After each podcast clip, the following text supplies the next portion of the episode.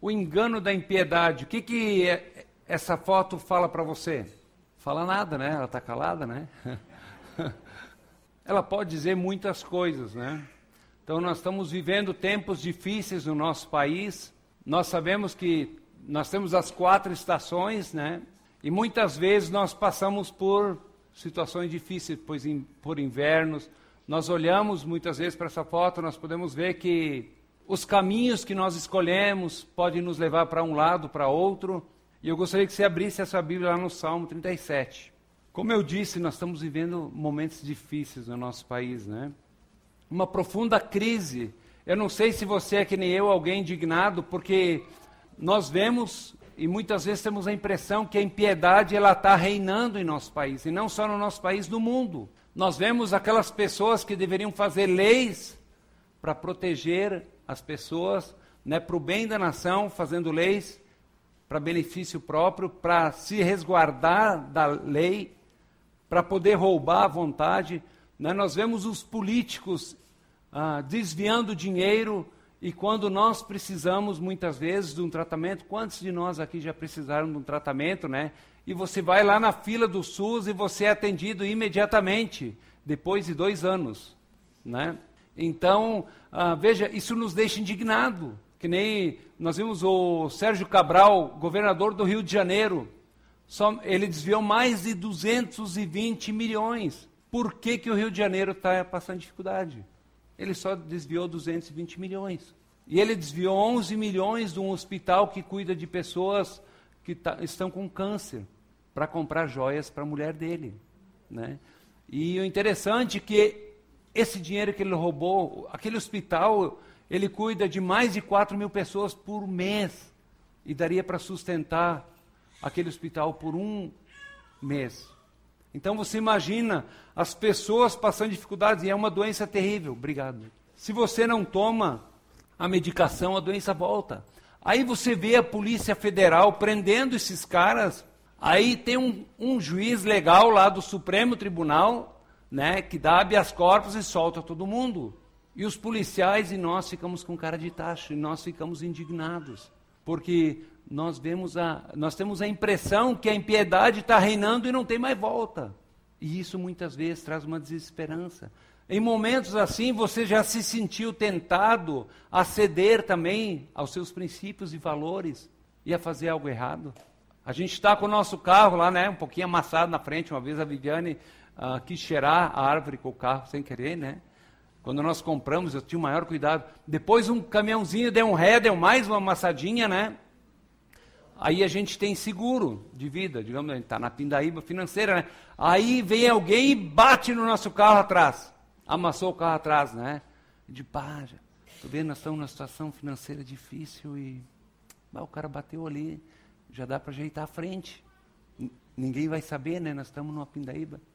E aí, todo mundo faz, né? A lei de Gerson está imperando no Brasil, ou você leva uma multa, você está atolado até aqui, né? Aquelas multas boas de mais de 50%, 500 pila. E daí o, o guardinha diz para ti, olha, nós podemos dar um jeito né, nessa situação. E você está com a corda no pescoço, o que, que você faz? Né? Então, em momentos assim, quando nós vemos um quadro assim, a, a injustiça, né, o roubo, se tornou assim, nós achávamos que era algo apenas do PT mas é algo que tomou conta de todos os partidos que estão envolvidos nisso. E daí todo mundo diz: olha, você tem que levar vantagem. Se você não leva vantagem, você é um trouxa, porque todo mundo está levando vantagem. Então a corrupção é indiscriminada, ela está lá no Congresso Nacional, no Supremo Tribunal Federal, você pode ter certeza que tem, e em toda a população. Então ela é reflexo, e muitas vezes nós também estamos envolvidos né, em pequenas corrupções, aquilo que para nós é normal. A mentirinha do bem. Né, não existe mentirinha do bem. Mas interessante é que em momentos de crise, de tempestades, quando tudo vai mal, o que sustenta uma árvore no inverno não são as folhas e nem os frutos, são as raízes. E as raízes são nossas convicções. Nós precisamos ter as nossas convicções firmadas em Deus para que no momento da tribulação, no momento da opressão, no momento da injustiça, da tentação, nós possamos permanecer firmes. né? e, e dizer: não, eu não vou me deixar levar por essa corrupção que se disseminou no Brasil.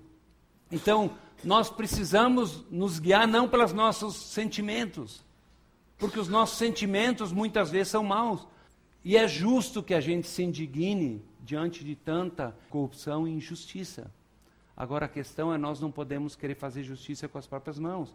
O Salmo 37, 1 diz: certos caminhos, que, que certos caminhos não vale a pena nós andarmos. Olha só, não se aborreça por causa dos homens maus e não tenha inveja dos perversos. Quantas vezes, né? Nós estamos aí lutando para manter a família e coisa, olhamos esses caras esbanjando e a gente acha, pá, eu queria estar no lugar desse cara, eu queria ter o que esse cara tem. Mas Provérbios 14, 12 diz: há caminho que parece certo ao homem, mas o final conduz à morte. Então, no devido tempo, a colheita acontecerá, né? Então, em, em tempos de crises vão surgir oportunidades, atalhos na nossa vida. E nós devemos lembrar a quem nós pertencemos, que nós pertencemos ao reino da luz e que nós não deixa, devemos nos deixar levar. Salmo 73, 13, o salmista diz: Uh, no, no, Salmo 73, o salmista está indignado porque ele começa dizendo: Olha, meus pés quase tropeçaram, eu quase resbalei. Por quê? Porque eu tive inveja dos maus. E daí no versículo 13 ele diz: Certamente foi-me inútil manter-me manter puro o meu coração e lavar as mãos na inocência. Não vale a pena ser honesto. Nós somos oprimidos o dia inteiro, somos injustiçados. Não vale a pena ficar fiel mas depois ele volta à sobriedade. Salmo 73, versículo 1, já li: Não se aborreça por causa dos homens maus, pois como o capim logo secarão, como a relva verde logo murcharão.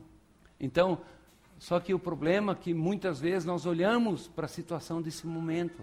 E quando nós olhamos né, para muitos desses políticos, 37, obrigado, só troquei ali, né? Obrigado.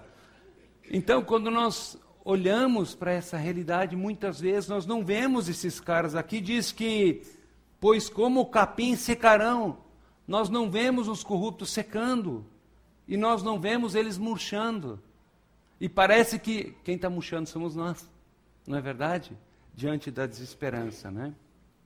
Mas o salmista ele, ele fala dos caminhos e quem são esses homens maus nós temos que lembrar uma coisa, que os salmos foram escritos por diversos autores, e os salmos eles estão ligados, por exemplo, tem o Salmo 36, Salmo 37, ambos foram escritos por Davi, pelo rei Davi, e eles estão interligados. Então, aquilo que ele está falando no versículo 1 e 2 tem a ver com o, Salmo, 100, o Salmo 36. Então, ele fala dos caminhos desses homens. Em primeiro lugar, ele diz, no versículo 36, 1b, aos seus olhos é inútil temer a Deus. Eles não vale a pena temer a Deus. Ou eles pensam, olha, Deus não existe. E se Deus não existe, tanto faz. Né? O socialismo ele tenta tirar Deus do centro. Dizer, ó, Deus não existe. Agora aqui no Ocidente acontece o contrário. Diz, Deus existe, mas ele não se importa. Nós pegamos Deus muitas vezes e ao invés de ele abranger todas as áreas da nossa vida, o nosso casamento, nosso trabalho, nossas emoções, todas as áreas da nossa vida, nós colocamos Deus num pequeno compartimento. Então, tem a área da religiosidade, mas Deus só tem a ver com a área da religiosidade. Quando eu saio daqui, não tem nada mais a ver comigo. Então, esses homens dizem: olha, é inútil temer a Deus. Deus não se importa. E muitas vezes, como, quantos de nós cristãos nós vivemos não como os ímpios, mas o nosso estilo de vida, dizendo, Deus, eu não estou nem aí para ti. Em segundo lugar, ele diz que ele se acha tão importante que não rejeita o pecado. O Salmo 36, 2 ah, fala isso. E não sei se lembram, um tempo atrás, Tiger Woods, o maior jogador de golfe do mundo, ele se envolveu num grande escândalo sexual. E ele perdeu milhões de dólares porque perdeu patrocinadores por causa disso, e quando ele se arrependeu, pediu perdão para a esposa dele, e ele disse: Olha, eu achava que a lei era apenas para os meros mortais, não para os outros. Eu era o melhor jogador do mundo, e eu achava que eu estava acima da lei. mas eu me enganei. Nós podemos ver os políticos. Tem aí o, o, o ben, Bendini, eu não lembro o primeiro nome dele, ele foi há pouco tempo atrás, ele foi o presidente do Banco Central. Né? E depois, agora, acho que em 2006, 2017, ele se tornou, ele foi colocado como presidente da Petrobras, com o propósito de estancar aquela corrupção. E há poucos dias ele foi condenado, não sei, a mais de 10 anos de prisão. Por quê? Porque ele entrou com o compromisso de estancar a corrupção, mas ele continuou. Então, muitas vezes, nós podemos nos achar tão importantes. Né? Nós temos outros exemplos. Tem o presidente Lula, né? que, e nós, nós, como meros mortais, nos achamos, não, esses caras são intocáveis. Em terceiro lugar, diz que esses homens, com as palavras da sua boca, são, são maldosas e traiçoeiras. Eles enganam as pessoas através das palavras. No hebraico significa armadilha. Vocês devem ter visto, né, que tem coisas muito tristes e ao mesmo tempo engraçadas, né? O presidente Lula numa numa entrevista, ele nessa entrevista ele ele falando com os repórteres disse: olha, se vocês comprovarem que eu roubei um real, eu vou a pé para a cadeia. Ele disse: não existe ninguém mais honesto entre a Igreja Católica, entre os evangélicos e entre vocês repórteres. Então, eu não estou dizendo que é simplesmente ele, isso existe no Brasil, a corrupção é generalizada. Mas veja, quando a gente escuta, principalmente o Lula, né, ele é alguém que tem uma boa articulação, a gente começa a ter pena dele. Né? E tem pessoas assim, que com as palavras eles conseguem enredar as pessoas. E eles mentem, mentem e nós acreditamos. Em quarto lugar, diz que esse homem ímpio, ele abandonou o bom senso e não quer fazer o bem. Ele perdeu o bom senso. No início, quando ele cometeu o primeiro erro, ele, ele fica com a consciência pesada, ele perde o sono. Mas com o passar do tempo, repetindo e repetindo os erros, daqui a pouco ele não sente mais nada. É assim que acontece com o pecado. Né? Se a gente não escuta a voz do Espírito Santo, nós, vamos, nós pecamos, o Espírito Santo nos constrange mas nós insistimos naquele pecado e o Espírito Santo nos constrange, nós vamos pecando, pecando e daqui a pouco nós não sentimos mais nada. Nos sentimos confortáveis com o pecado. A quinta característica do homem ímpio que o salmista nos dá é que até na, na cama ele planeja maldade. Né? Ou seja, ele é dominado pelo mal. No início ele não tinha essa intenção, mas com o passar do tempo, a alma dele é tomada de tal forma né, que ele não consegue fazer outra coisa a não ser pensar mal. Ele se torna escravo do mal. Então o pecado ele chega a afetar a própria alma desse homem. E quando ele está deitado, inclusive, ele está maquinando maneiras de enganar, de passar a perna nas pessoas. Em sexto lugar, não há nada de bom no seu caminho a que se entregou. Então, no início é bom, mas depois tudo que ele diz, tudo que ele fala, tudo que ele decide é mal. Então nós vemos essas pessoas que estão envolvidas em corrupção. Muitas vezes não é porque elas não tinham recursos, mas porque elas se tornaram escravas e o mal tomou elas de tal forma que elas não conseguem mais sair dessa, situação. E a sétima é que ele nunca rejeita o mal. Ou seja, ele perde a capacidade de dizer não para o pecado. Então, essas são as sete características do mal. E interessante é que o salmista ele tem uma ideia por trás. No hebraico, o, o número 7, ele é o número da plenitude, da perfeição. E o salmista ele está dizendo que esse homem, ele desenvolveu a plenitude do mal. A plenitude do mal é essa. Nós temos que tomar cuidado, porque muitas vezes é aos poucos que nós vamos afundando. Quantas pessoas nós conhecemos eu, eu, me choca quando eu estudei sobre Salomão. Salomão foi o homem mais sábio que viveu nessa terra, alguém que amava Deus, filho de Davi. Quando, no início do reinado dele, ele sonhou, ele, ele matou mais de sete mil animais lá em sacrifício a Deus, e ele começou a servir Deus de todo o coração. E Deus chegou para ele: Salomão, pede-me o que, que tu quiseres que eu vou te dar. E ele era muito novo, ele disse: Deus, o Senhor me colocou para reinar sobre esse povo tremendo. Me dá sabedoria para reinar sobre o teu povo.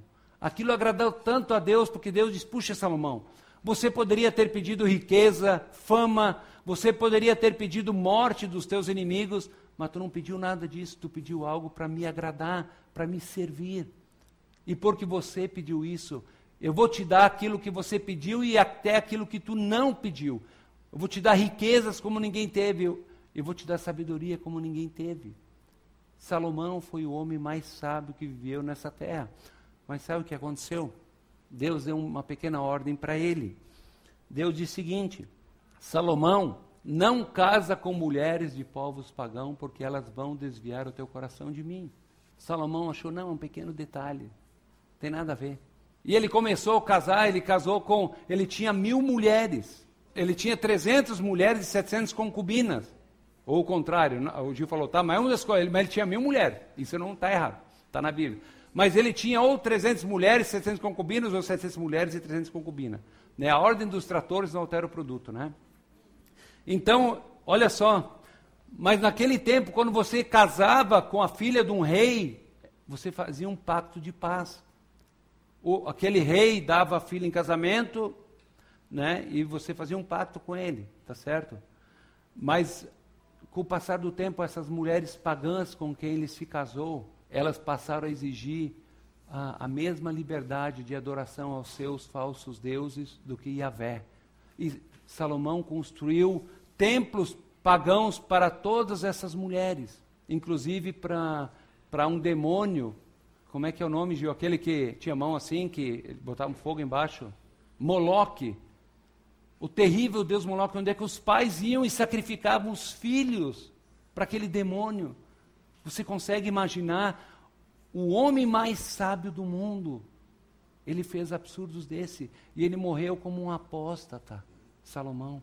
Então isso deve gerar temor em nós, porque é assim que o pecado começa, um pequeno detalhe que nós não damos bola para Deus, nós não damos ouvidos. Não, isso não, não tem. Isso é naquele tempo, hoje não é assim, não. Um pequeno detalhe que lá na frente vai nos levar para longe, para a desgraça, né, como aconteceu com Salomão. Então, quando esse homem começou, ele não estava pensando nisso. E o salmista, quando ele dá esse quadro da opressão, da injustiça, da impiedade reinando, e os olhos dele são tomados e, mas ele diz: Olha, não se aborreça por causa dos homens maus, nem tenha inveja deles, pois como o capim secarão e como a relva verde logo murcharão. Apesar da gente não achar que é assim muitas vezes, o salmista ele diz: Olha, existe um Deus, um Deus que conhece todos os detalhes. Versículos 5 e 6 do Salmo 36 diz assim: O teu amor, Senhor, chega até os céus ele fala que Deus é amor. Existe um Deus que é amor, que ama profundamente o homem, apesar do pecado. Como nós cantamos aqui, esse Deus enviou seu filho para morrer por nós. Então ele diz: O teu amor chega aos céus, ou seja, teu amor é infinito. 700 mulheres e 300 concubinas. Pensa num galeão. Né? Então, o salmista diz que Deus é amor. Você crê que Deus é amor? Que Deus te ama mesmo quando você está passando por circunstâncias difíceis? Mesmo quando tudo dá errado? Mesmo quando você está sendo oprimido, você acredita que Deus te ama? Quando você está passando por uma doença terrível, você acredita que Deus te ama? Mas a segunda coisa que ele diz, que Deus é fiel. Versículo 5b, ele diz: A tua fidelidade chega até as nuvens. Veja, Deus é amor, mas Deus é fiel também, e as duas coisas andam junto, porque Deus é amor, Ele é fiel àqueles que o amam, e Ele cumpre as suas promessas para com essas pessoas. Ele não vai deixar de cumprir nenhuma de suas promessas, Ele é fiel. Ele diz que Ele não é homem para mentir. Então, nós muitas vezes, né, gostamos de enfatizar que Deus é amor, que Deus é fiel. Então Deus é amor e eu posso fazer qualquer coisa, que Ele sempre vai me amar e Ele é fiel e Ele sempre vai fazer tudo o que eu quero. Não, não é isso que está dizendo. Mas tem uma terceira característica que traz equilíbrio ao amor e à fidelidade. Salomão, ah, desculpe, o salmista diz que Deus é justo. Versículo 6a, ele diz isso. A tua justiça é firme como as altas montanhas. Deus é justo. E porque Ele é justo, Ele vai fazer justiça. Ele não pode deixar de condenar o pecado, onde é que há o pecado. Então, a palavra de Deus diz que quando Deus se sentar para julgar, não tem acordos, né?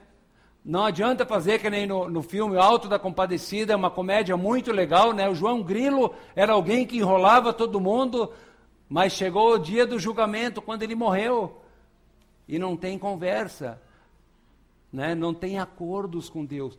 Deus vai julgar de acordo com o seu caráter. Então nós enfatizamos o amor de Deus, a fidelidade de Deus, mas Deus é justo. E Ele vai fazer justiça. E nós precisamos temer ao Senhor, porque Ele é justo. Se nós brincarmos com o pecado, se nós acharmos que nós podemos viver, eu sou cristão, posso viver. Lembra de Israel? Israel era povo de Deus, achava que podia viver de qualquer forma. Nós somos povo de Deus, podemos fazer o que nós queremos. E Deus corrigiu o povo, eles foram levados para o cativeiro. Eles passaram por aflições para que eles aprendessem que não valia a pena pecar. Mas em quarto lugar, o salmista ele diz: As tuas decisões são insondáveis. Muitas vezes. Nós não podemos colocar Deus dentro de uma caixinha. Muitas vezes queremos colocar Deus na caixinha, mas o salmista diz: as tuas decisões são insondáveis. Deus, a nossa mente não consegue entender, mas nós podemos entender e saber que Deus é amor. A palavra de Deus diz que Ele não quer que ninguém se perca. Deus é fiel àqueles que persistem em fazer o bem e amam a Ele. Deus é justiça. E Deus não vai tomar decisões incoerentes em relação ao seu caráter. Deus é fiel ao seu caráter, ele vai julgar a partir do amor, fidelidade e justiça dele. No Salmo 36, versículo 7, o salmista diz o seguinte: Como é precioso o teu amor, ó Deus! Os homens encontrarão refúgio à sombra das tuas asas. Deus é justiça mas para aqueles que são oprimidos, para aqueles que sofrem justiça, para aqueles que choram, para aqueles que estão sofrendo. O salmista diz que Deus é refúgio para aqueles que confiam nele. Nós podemos nos refugiar nele. E é, é, é bem legal, na, lá em casa, então uma mini fazenda, né? Nós estamos criando galinha e nasceram dois pintinhos, né? E às vezes a Hannah e eu, quer, a gente quer chegar perto para pegar os pintinhos. E eu fui perto da galinha, choca para pegar os pintinhos. E é, é, é, lindo ver, aquilo me chamou a atenção. Ela abre as asas assim e vem a milhão para cima de ti, né? Queridos, nós estamos seguros em Deus. Deus é o nosso refúgio. Nenhum mal pode nos atingir. Quando o mal se levanta contra nós, Deus se levanta para nos proteger. Versículo 9 diz o seguinte: Pois em ti está a fonte de vidas, graças à tua luz vemos a luz. Deus não é só refúgio né, para nós nos momentos de tribulação, mas se tem vida verdadeira, Ele é a fonte de vida, só temos vida nele. Só há paz nele, só há alegria nele, só há sobriedade de vida nele. Deus é a fonte. Quando nós nos afastamos de Deus, nós nos afastamos da fonte da vida e os nossos caminhos começam a se tornar em caminhos maus. E nós começamos a, a praticar, a, a, começamos a trilhar o caminho da impiedade até muitas vezes chegar no fundo do poço. Mas interessante que o salmista, quando ele olha para todo o quadro, quando ele vê essa injustiça generalizada, e ele tem a impressão de que não tem mais volta, ele lembra que existe um Deus, um Deus que é amor, um Deus que é fiel, um Deus que é justo, cujos caminhos são insondáveis, no versículo 10 e 11, quando ele olha para essa realidade, quando ele lembra que existe um Deus, ele diz o seguinte: ele ora, ele diz: estende o teu amor aos que te conhecem. Ele diz: Deus, estende o teu amor, cuida daqueles que te conhecem, e a tua justiça aos que são retos de coração. Para, nos dá a impressão de que ele deveria dizer: estende o teu amor aos que te conhecem e a tua justiça àqueles que praticam mal. Mas a justiça de Cristo, a de, a de Deus, é Jesus Cristo. Ele tomou os, seus, os nossos pecados sobre ele. Ele se fez maldito. Ele satisfez plenamente o que a justiça exigia. que era a morte por causa do nosso pecado. Ele pagou o preço. E no versículo 11 ele diz: Não permitas que o arrogante me pisoteie, nem que a mão do ímpio me faça recuar. Deus, não deixa que eu seja oprimido pelos homens maus, nem que a mão do ímpio me faça recuar. Se você está passando dificuldades, talvez você possa estar sendo oprimido por um patrão que não é cristão, ou sofrendo alguma injustiça, você tem uma causa. Quantos de nós já tinham uma causa na justiça, né? E o juiz simplesmente ouve as mentiras que são ditas, e quando você quer se defender, ele não te deu autorização, e daí ele vai lá, assina, pô, condenado. Nós nos sentimos desamparados, mas o salmista diz: há um Deus verdadeiro, um Deus que nos ama, um Deus que vai pelejar por nós. E o versículo, no versículo 12 ele diz: ele mostra o resultado, a resposta de Deus à oração do salmista. Lá estão os malfeitores caídos, lançados ao chão, incapazes de levantar-se. Isso vai acontecer com aqueles que insistem no caminho do mal. E o Salmo 37, 1 e 2, como nós lemos, ele diz: Não se aborreça com os homens maus, não tenha inveja dos perversos, pois eles vão secar, porque eles vão murchar. Então, Deus manifesta o juízo dele. Mas nós achamos que Deus vai manifestar o juízo dele antes de, dessa mensagem. Eu, eu, pensava, eu andei olhando os negócios e lendo, que Deus ia fazer simplesmente justiça lá quando Jesus voltasse para estabelecer seu reino para julgar as nações. Não. Deus é justiça e ele manifesta a sua justiça já aqui e agora, mas Deus é misericordioso, ele quer que todos se arrependam e cheguem à salvação. Eu não sei se alguém de vocês viu já o filme Mago das Mentiras, é um filme de uh, ah, 2017 da HBO, é, em inglês, como é que é? HBO? Hã? HBO, oh. HBO, né? E esse filme, ele é baseado na história de Bernie Madoff. Esse cara, ele era um investidor da Bolsa de Valores. Ele começou uma empresa lá em 1960 e ele, junto com outros, foi o fundador da Nasdaq, da Bolsa de Valores de Nova York. Então ele, ele fazia parte da nata de Nova York. Como ele fundou a Bolsa de Valores, né, e ele abriu essa empresa de investimento, muitas pessoas passaram a investir com ele. E, e investir na empresa do Bernie Madoff era um status. Né? E esse cara conseguiu que milhares e milhares de pessoas investissem nele. Só que aconteceu uma coisa terrível. Em 2008, 20 anos depois dele inaugurar a empresa dele, foi descoberto que a empresa dele era uma grande fraude. Quando os Estados Unidos começou a entrar em recessão e as pessoas quiseram resgatar o dinheiro, não tinha mais dinheiro. Ele deu uma fraude de 65 bilhões de dólares milhares e milhares de famílias. Ele corroeu, gastou em festança e tudo o dinheiro da aposentadoria e da poupança de milhares de famílias. Ou seja, deixou as famílias na miséria. Mas quando ele se reuniu com a esposa e os dois filhos dele, ele disse: Olha, a nossa empresa, a empresa que eu constituí, ela é uma fraude, é uma mentira. E nós perdemos 65 bilhões, nós estamos falidos. Os dois filhos e a mulher largaram ele ali, viraram as costas. Ela ainda manteve contato com ele, às vezes ia visitar ele na cadeia e ligar, mas os dois filhos não quiseram mais saber, por causa do sofrimento e da dor que ele causou. Bernie, uh, os dois filhos entregaram ele para o FBI e no dia seguinte ele foi preso e condenado a 150 anos de prisão. Em 2011, eu dei uma olhada, aos 73 anos, ele trabalhava na cadeia para ganhar 170 dólares por mês. Ou seja, a glória desse homem que, né, que era um dos mais importantes em Nova York, ele caiu lá no chão. Mas o interessante é que a mulher dele, ela passou a viver solitária.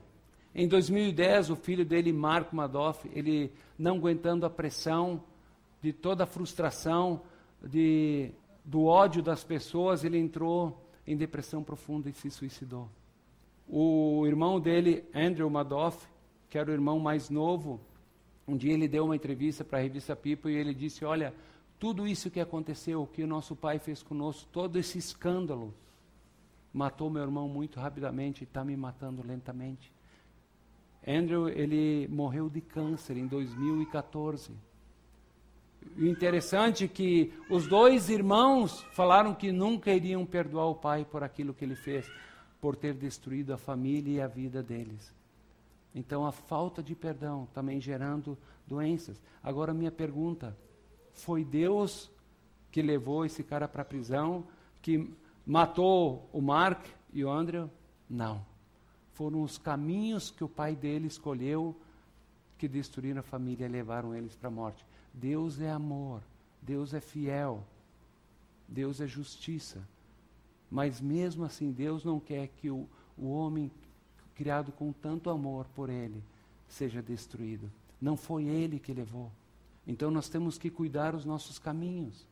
Né? Esse homem dava festas na praia para milhares de pessoas, comendo do bom e do melhor. Veja a desgraça que ele gerou na vida da família dele. Agora, olhando um pouco para a nossa realidade, aqui no Brasil, né, nós vemos o, o ex-presidente Lula às portas de ser preso. Né, e eu, eu vi uma mensagem do pastor Caio Fábio, não sei se vocês conhecem, era um pastor muito conhecido anos atrás, e ele era amigo íntimo do Lula.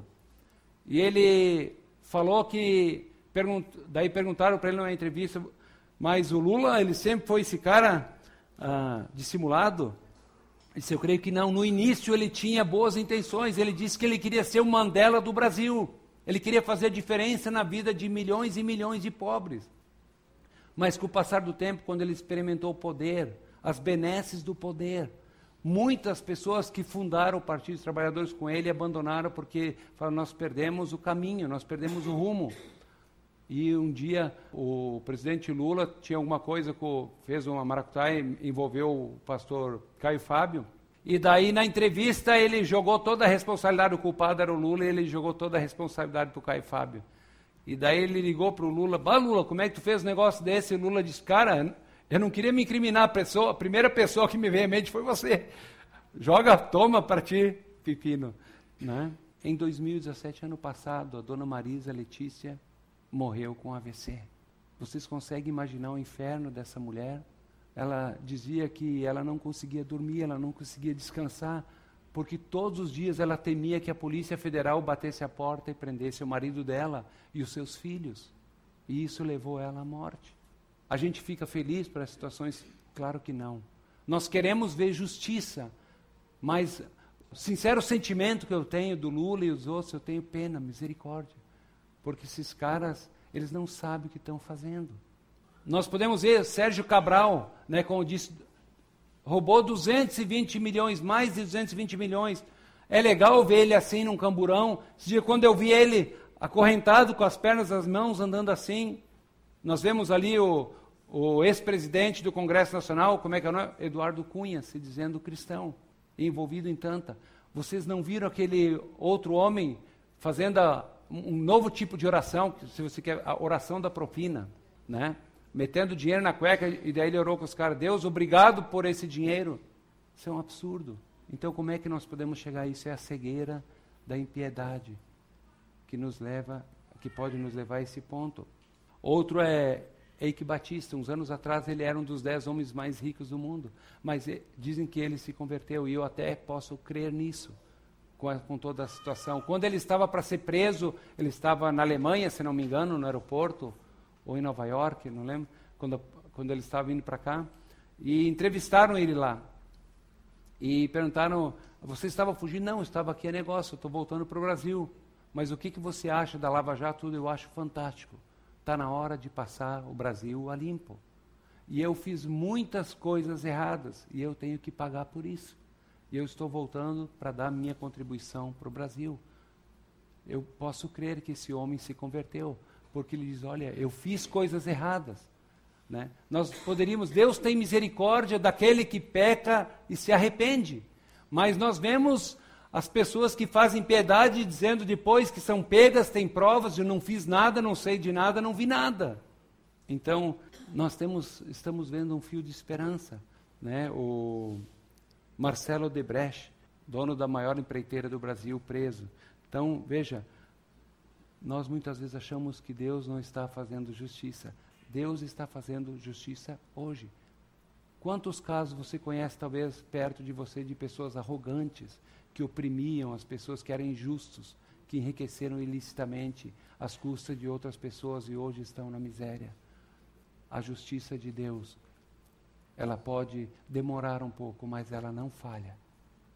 Então, qual é a recompensa dos justos? Salmo 37, 34 diz o seguinte: Espere no Senhor e siga a sua vontade. Ele o exaltará, dando a terra por herança. Quando os ímpios forem iluminados, você o verá. Então, se você está desiludido, espere no Senhor. Faça a vontade de Deus. Não siga o caminho dos maus, mesmo que nós sejamos tentados. E Ele o exaltará, dando-lhe a terra por herança. Está baseado na terceira bem-aventurança. Bem-aventurados os mansos, porque darão a terra. Quando os ímpios forem eliminados, você o verá. Então, quem são os justos? Os justos são aqueles que nunca erraram, que não falham?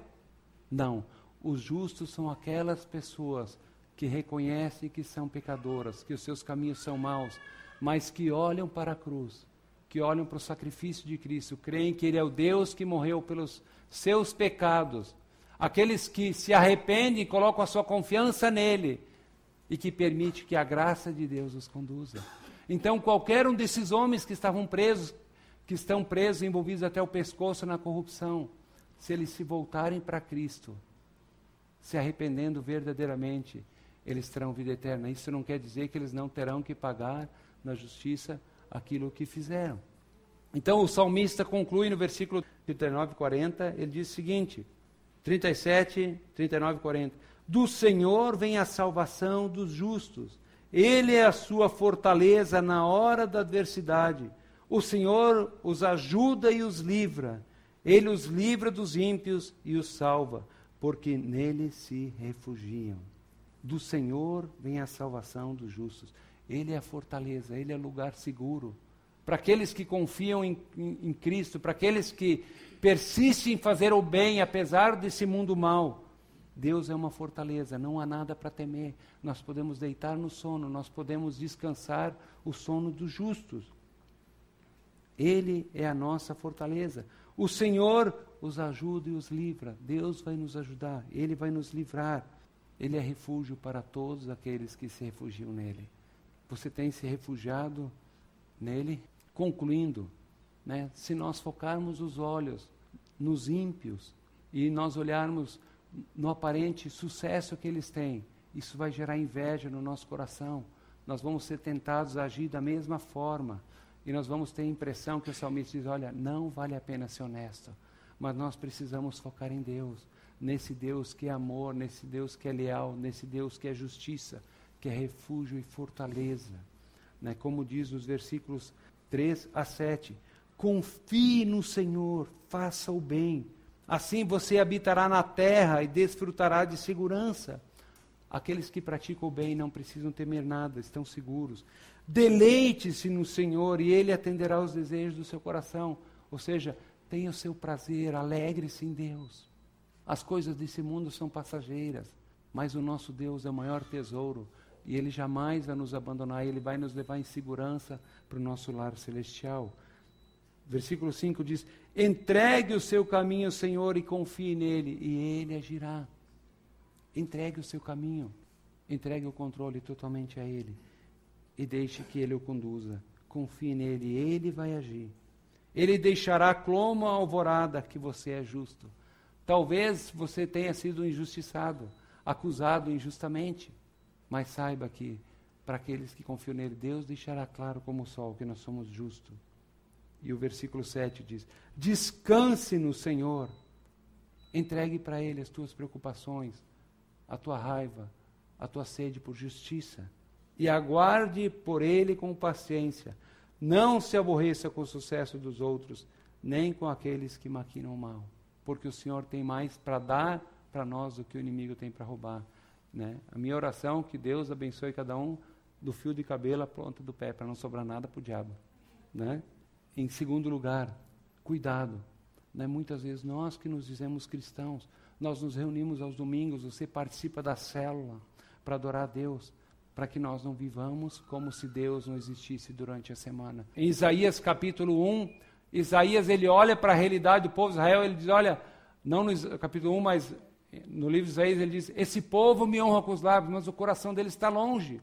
E daí Isaías diz: olha, o boi conhece a manjedoura e o seu dono, mas o meu povo não me conhece. E Deus diz: quem mandou vocês pisarem no meu átrio, no meu santuário, e trazerem ofertas inúteis para mim? Foi Deus que havia dado a Israel o sistema sacrificial que apontava para o sacrifício perfeito que Cristo iria fazer milhares de anos depois. Mas Deus diz: quem mandou vocês fazerem sacrifícios inúteis? Eu não posso suportar adoração e sacrifício de lábios juntado com iniquidade, com o mal. Então, cuidado, vamos cuidar com os nossos caminhos, porque os nossos caminhos definirão o nosso destino. E não são grandes coisas que nos afastam de Deus, mas pequenas coisas que nós não, isso aí não tem sentido, isso aqui não, não tem bola, eu posso, né? Isso não vai afetar a minha espiritualidade. Sim, vai afetar. Todas as pessoas que se afundaram no lamaçal e foram destruídos começaram com, por um pequeno detalhe e colocaram como a Bernie Madoff, que trouxe desgraça sobre a sua família. A minha oração é que nós possamos escolher o caminho dos justos, para que não apenas nós, mas os nossos filhos possam temer a Deus e possam ser abençoados. Gálatas 6, 7, 8 diz: Cuidado, de, não se engane, de Deus não se zomba. O que o homem semear, isto ele vai colher. Se semear para a carne, vai colher destruição. Se semear para o espírito, vai colher vida eterna. Que nós possamos colher vida eterna. E que Deus nos abençoe, que nós possamos ter em mente que esse mundo mal está destinado à destruição. Mas há um Deus, um Deus que é amor, um Deus que é leal aos seus filhos, um Deus que é justo e cujos caminhos são insondáveis. E que nós podemos confiar o nosso futuro a Ele, né? porque ele vai nos conduzir em segurança, porque Ele é refúgio para todos aqueles que confiam nele. Nós queremos participar agora da ceia do Senhor. A ceia do Senhor sempre é um momento especial que nós lembramos do sacrifício que Cristo fez em nosso favor. O sangue dele foi derramado por nós. O sangue precioso que nos purifica de todo pecado. E não apenas isso, mas ele nos dá poder para dizer não ao pecado. Né? Nós temos a vitória sobre o pecado. E nós também temos o pão, que simboliza o corpo de Cristo. Então, a ceia, ela é um memorial da, do sacrifício maravilhoso que Cristo fez por nós. Ele pagou um alto preço para que eu e você pudéssemos nos tornar filhos de Deus. E talvez esse é o momento para nós refletirmos de que forma eu tenho vivido. Será que eu tenho deixado Deus em apenas um compartimento da minha vida? Ou Deus tem direito, Ele é soberano sobre o meu trabalho, as maneiras, a maneira como eu faço meus negócios são honestos? Eu não procuro enganar ninguém, não procuro tirar proveito de ninguém. O meu trabalho, eu tenho a consciência de que estou servindo a Deus. Quando surgem oportunidades né, de pecar, eu tenho temor de Deus agimos como ah, José, que diante de uma insistente tentação da mulher de Potifar, ele diz: Olha, como eu poderia pecar contra Deus e contra o meu Senhor? Eu não posso pecar contra Deus. Não havia ninguém vendo ele. Naquele momento, ele estava longe do povo dele. Ele foi levado para o Egito, vendido como escravo. Ninguém estava vendo, ninguém ia ficar sabendo. Mas José disse: Olha, o meu Deus vê, e eu sirvo esse Deus, ele me agrada. Será que nós temos suportado, ah, nós temos usado de mentirinhas do bem? Não existe mentirinha do bem.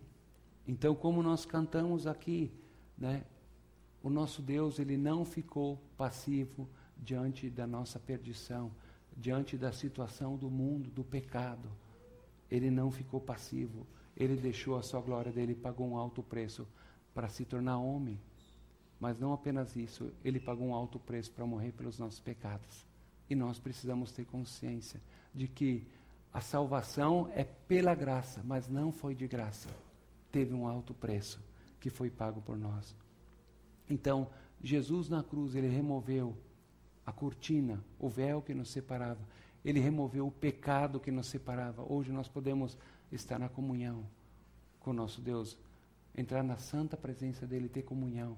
Então, que nós não permitamos que nada interrompa essa comunhão, porque o pecado, ele quebra a comunhão. Né? Ele abriu um novo e vivo caminho, nós podemos chegar diante dele. A palavra de Deus diz que nós não temos em Hebreus um sumo sacerdote que não possa se compadecer, muito pelo contrário. Ele sofreu todo tipo de tentação, todo tipo de injustiça, ele foi traído. E por isso ele entende a mim e a você. E quando nós estivermos angustiados pela impiedade desse mundo, nós podemos chegar diante dele e chorar de Deus, me socorre. O Senhor entende o que eu estou passando. Me ajuda, Deus. Né? Me ajuda a vencer essa tentação e me ajuda a permanecer firme em Ti. Mas também a, Aqui diz que sempre que comerem desse pão e beberem desse cálice, vocês anunciam a volta do Senhor até que Ele venha. Nós temos que lembrar, a ceia também nos lembra que nos lembra aquilo que Cristo fez por nós. Ele removeu o pecado, abriu o caminho para que nós pudéssemos chegar diante de Deus. Ele nos adotou como filhos, mas não apenas isso. A Bíblia diz que Ele voltará. Ele diz que eu e você somos testemunhas dele nesse mundo não apenas com a nossa boca, mas o nosso viver deve revelar Deus, a sua santidade, o seu amor, a sua graça, a sua misericórdia aquelas pessoas que ainda não o conhecem. Então, aqui diz que nós devemos participar da ceia até que ele volta. E nós temos uma mensagem poderosa para as pessoas que estão aí perdidas. Deus te ama. Ele morreu por você, ele não quer que você morra eternamente. Você precisa se arrepender dos seus pecados e crer nele de todo o coração. Esse Jesus vai voltar e vai nos buscar. Então, que nós não venhamos a esquecer que Deus não vai fazer justiça só lá, Ele já está fazendo. Daí nós podemos confiar nele. Então eu gostaria de convidar vocês. Eu vou orar primeiro e depois você pode convidar uma pessoa a vir aqui pegar os elementos tomar a ceia juntos. Talvez você esteja andando por caminhos que não agradam a Deus ou esteja afastado de Deus. Esse é o momento de reafirmar o teu compromisso com Deus. Dizer, Jesus, eu me arrependo do meu pecado. Eu reafirmo o meu compromisso contigo. E eu quero viver para o Senhor, eu quero te servir de todo o coração, até aquele dia que o Senhor vier me buscar. Que a minha vida possa render muita honra e muita glória para o Senhor. Vamos orar. Obrigado, Senhor. Quando nós olhamos para a tua palavra, nós vemos que ela traz esperança para nós. Quando nós olhamos para esse mundo, para as circunstâncias, para as incertezas, para as injustiças, para toda a corrupção, vendo as sentenças sendo vendidas, pessoas ímpias sendo liberadas, isso gera uma tristeza, uma revolta no nosso coração. Mas obrigado, porque a tua palavra nos ajuda a perceber quem o Senhor é e que o Senhor vai julgar de acordo com o teu caráter, mas o Senhor não deseja que ninguém se perca. Dá a nós também esse coração misericordioso, que ao invés de simplesmente jogar pedras e apontar e criticar os políticos e aqueles que nos governam, que nós possamos orar por esses homens para que eles se arrependam. E principalmente a tua palavra diz em 2 Crônicas 7,14 que se o meu povo se humilhar, se arrepender dos seus caminhos, orar e te buscar, o Senhor vai sarar a nossa terra, o Senhor vai mudar a nossa nação, Senhor, vai mudar esse país. Por favor, Deus, nós queremos pedir que tu nos dê sobriedade, Senhor, e que o Senhor nos ajude a viver cada dia sabendo tendo a certeza de que existe um Deus e que nós não precisamos invejar os ímpios e que nós estamos seguros e que um dia o Senhor vai trazer justiça, justiça plena, Senhor. Nós ansiamos por isso, nós ansiamos por estar em tua presença. Obrigado por esse sacrifício maravilhoso que o Senhor realizou em nosso favor. Nós não merecemos, Pai, essa misericórdia, mas te somos gratos pelo teu amor, pela tua fidelidade, Senhor pela tua justiça, porque teus caminhos são insondáveis, porque as tuas obras são maravilhosas, Pai. Então, ajuda cada um de nós a andar no caminho da retidão, e viver uma vida que agrada o Senhor, para que tu recebas muita honra e glória, fazendo diferença nesse mundo, em nome de Jesus. Amém.